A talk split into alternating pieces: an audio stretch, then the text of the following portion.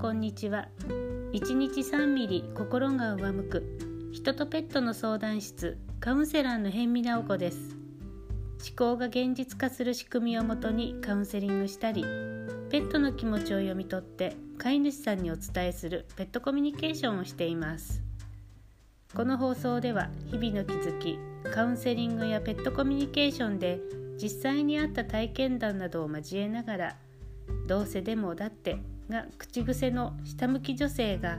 自分自身に最高の幸せを与えられる上向き女性になる生き方のコツについてお話ししていきます。これを聞いてくださっている方の心が少しでもほんわかしてくれたら嬉しいです。忙しい日常の中のひととき何かをしながらでも気軽に耳を傾けてくれたらいいなって思っています。えー、今日は今夫と私あのトランスフォーメーションゲームっていうのをしているんです。えー、あの連休中に結婚記念日だったんですけどその時も2日間トランスフォーメーションゲームをしたんですね。えー、外出ができないのでお家でどんな風に過ごすかって考えたんですけどまあ、やっぱりあの今は自分の心の中を見つめていく時っていうことであの自分のその心の中のことがよくわかる、ま、人生大人の人生ゲームって言われているんですけどそのトランスフォーメーションゲームをあのやりました。でまあ2人だけでやっていて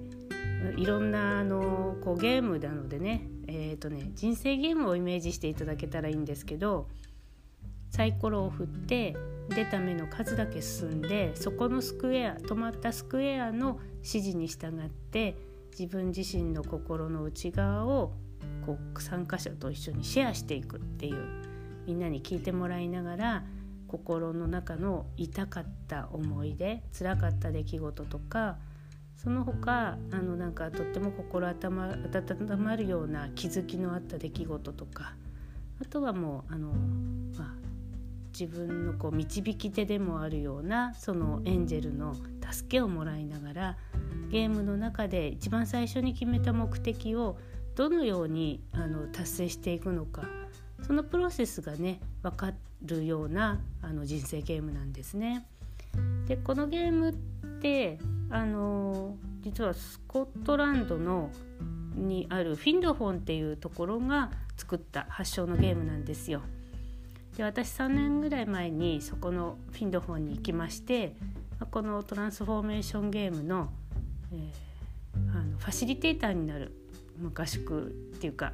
あのその講座に入ったんですね約2週間だったかな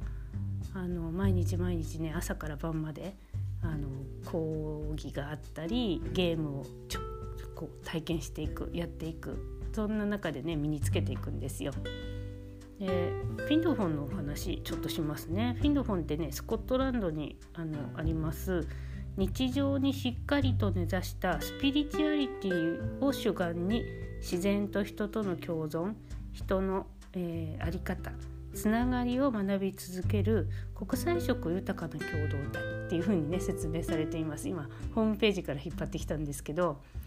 あのそこってこう本当にね共同体で暮らしているんですよ。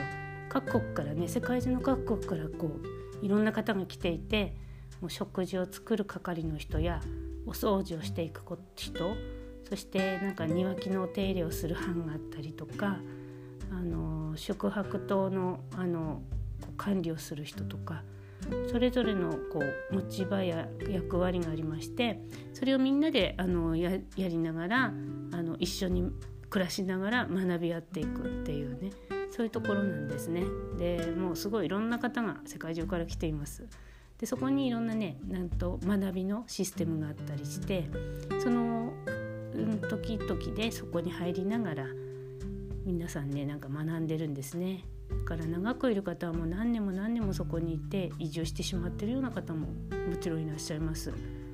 私はそんなフィンドフォンの中のあのこうトランスフォーメーションゲームのファシリテーターとしてのゲームにあの講座に参加してたんですね。2週間3週間ぐらい滞在してましたかね。はい。とってもねあのこう緑も多くて自然が豊かで近くに海もあったりしてねあのいい場所でした。あの気持ちのいい場所でしたね。は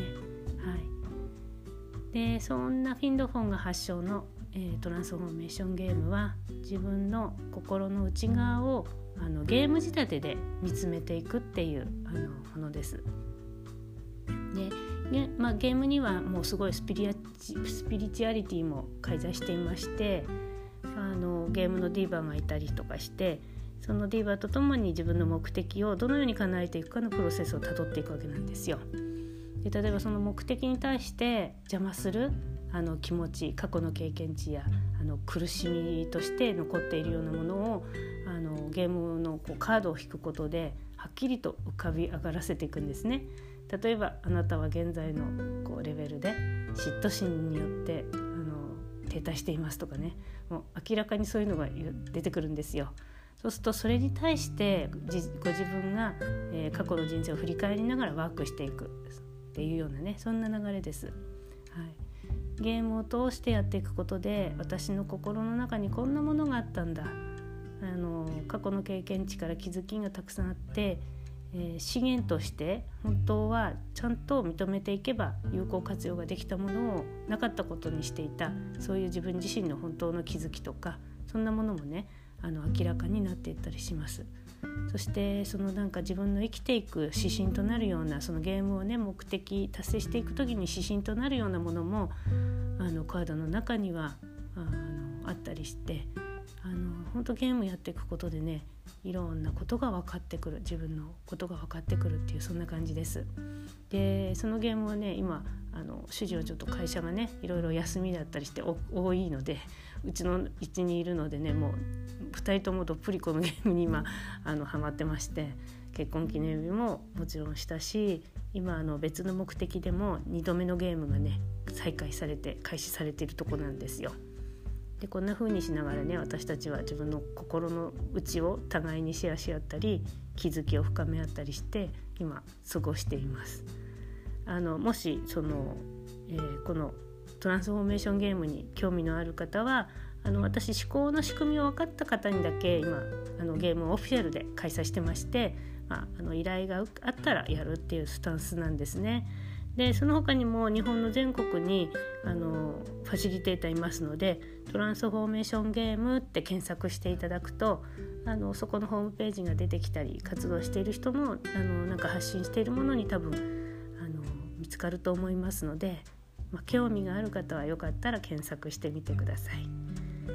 あのとってもね、えー、お役に立つかななんて思います。またこんな風にねこんなゲームを通してご自身を見る方法もある自分の心が前に進まない時どうしてなんだろうってこのゲームを通して分かったりすることもあります。はい、今日はねそんなあのゲームのことをちょっとお話ししてみました。それでは今日はこの辺で終わりにします。最後まで聞いてくださってありがとうございました。それではまたさようなら。